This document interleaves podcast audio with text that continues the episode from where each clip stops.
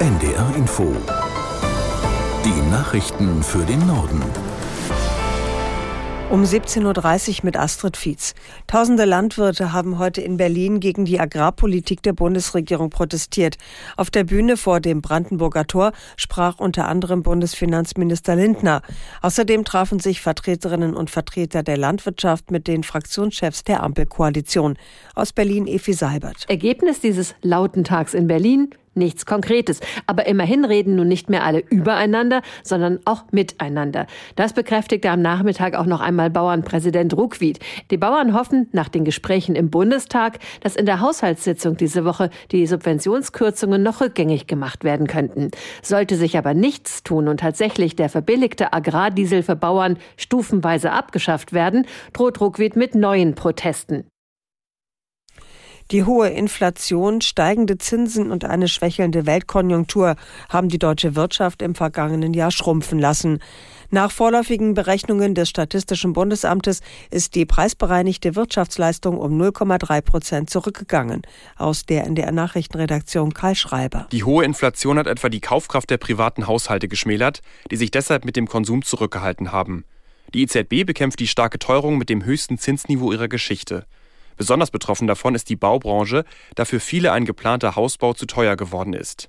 Auch den Exporteuren hat die schwache Weltkonjunktur zu schaffen gemacht. Der Wert der Warenexporte sank um 1,1 Prozent gegenüber dem Vorjahreszeitraum. Weitere Gründe für die schwächelnde Wirtschaft sind politische Unsicherheiten wie die Kriege in der Ukraine und Nahost sowie die jüngste Haushaltskrise der Bundesregierung. Die jüngsten russischen Angriffe und der Wintereinbruch verschärfen die humanitäre Lage in Teilen der Ukraine. Mehr als 14 Millionen Menschen, etwa 40 Prozent der Bevölkerung des Landes, benötigten dringend Hilfe, erklärten Vertreter der Vereinten Nationen in Genf. Das UN-Nothilfebüro bezifferte den Finanzbedarf dafür für dieses Jahr auf umgerechnet knapp 3,9 Milliarden Euro.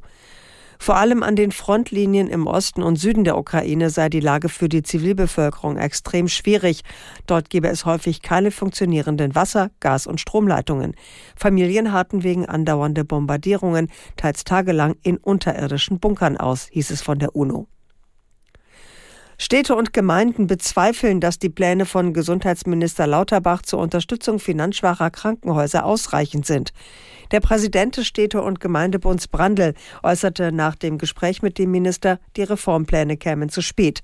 Der Landkreistag verlangt Soforthilfen, um eine Insolvenzwelle von Kliniken zu verhindern.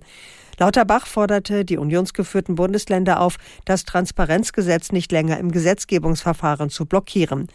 Es sieht vor, den Patienten mehr Informationen über Krankenhäuser an die Hand zu geben. Damit verbunden ist eine finanzielle Zuwendung von 6 Milliarden Euro. Die Auszahlung des im Koalitionsvertrag der Ampel vereinbarten Klimageldes erfolgt wohl noch deutlich später als gedacht.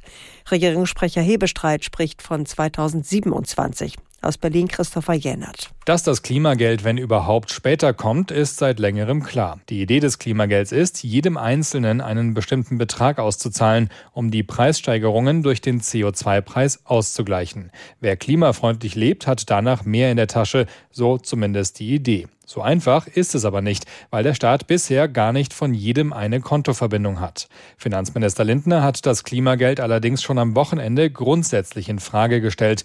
Technisch möglich könnte eine Auszahlung schon ab 2025 sein. Daran arbeitet das Finanzministerium im Moment. Aber ob es überhaupt ein Klimageld geben soll, werde erst nach der nächsten Bundestagswahl entschieden, sagt Lindner. Bundesentwicklungsministerin Schulze hat erneut gefordert, sehr hohe Vermögen international stärker zu besteuern. Der Abstand zwischen den Reichen und den Ärmen, Armen auf der Welt müsse endlich wieder kleiner werden, sagte die SPD-Politikerin. Da könnten bereits geringe Steuersätze für Superreiche dazu beitragen. Schulze reagierte damit auf den jüngsten Bericht der Entwicklungsorganisation Oxfam. Danach ist die Schere zwischen Arm und Reich auf der Welt infolge der jüngsten Krisen weiter aufgegangen. So hätten die fünf reichsten Menschen der Welt ihr Vermögen seit 2020 mehr als verdoppelt. Gleichzeitig seien fast fünf Milliarden Menschen durch Pandemie, Inflation und Krieg immer ärmer geworden, so Oxfam. Die Zahl der Betrugsversuche per Telefon oder Kurznachricht bleibt in Deutschland weiter hoch. Im vergangenen Jahr bekam die Bundesnetzagentur rund 143.000 Beschwerden. Dabei ging es etwa um Betrüger, die sich als Polizisten ausgaben oder den sogenannten Enkeltrick. Aus Bonn Christian von Stülpnagel. Laut Bundesnetzagentur ist diese Betrugsmasche am Telefon in Deutschland weit verbreitet.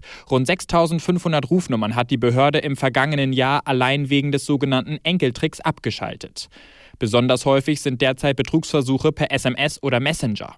Insgesamt hat die Behörde rund 10.000 Rufnummern wegen Betrugsversuchen gesperrt. Die Behörde ruft Opfer von Betrugsanrufen oder Nachrichten dazu auf, die Fälle zu melden. Nur so sei eine Verfolgung der Täter möglich. Hamburgs Schulsenator Rabe tritt mit sofortiger Wirkung zurück. Grund seien gesundheitliche Probleme des 63-jährigen SPD-Politikers, teilte die Partei mit.